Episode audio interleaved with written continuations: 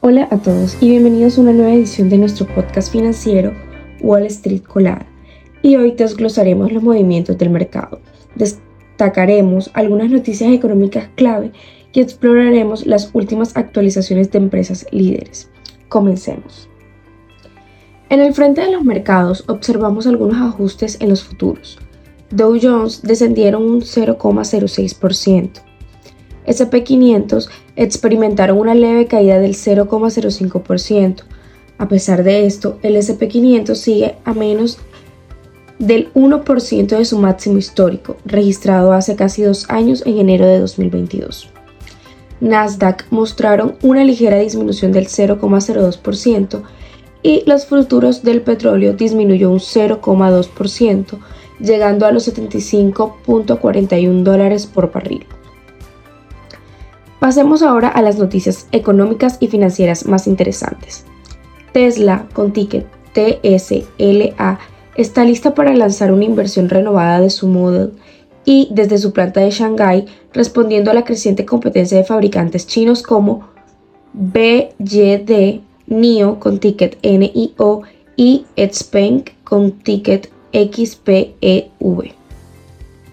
Amazon con ticket AMZN introducirá anuncios en Prime Video a partir del 29 de enero, uniéndose a la tendencia de monetizar servicios de streaming. Evitar anuncios requerirá un pago adicional de 2.99 dólares al mes. La inteligencia artificial es la sensación de Wall Street, impulsando el aumento de acciones como Nvidia con ticket NVDA, AMD con ticket AMD, Arista Networks con ticket ANET y Cloudflare con ticket ENET, todas con incrementos significativos este año.